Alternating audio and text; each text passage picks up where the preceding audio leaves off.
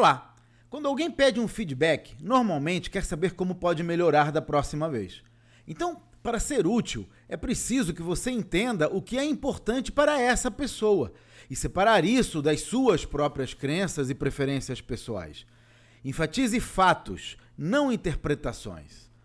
Isso significa ficar longe de comentários subjetivos como faltou confiança, por exemplo. Mesmo se você achar que o comportamento decorreu de uma falta de confiança, essa é apenas a sua opinião e pode não ser correta.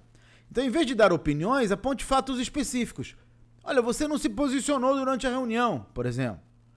E mais, sempre garanta que o seu feedback inclua notas positivas. Para o seu colega melhorar, ele precisa saber o que deve mudar, mas também é fundamental que saiba o que fez bem e deve manter. Para mais dicas sobre negócios, inscreva-se no meu site claudionazajon.com.br. Até a próxima.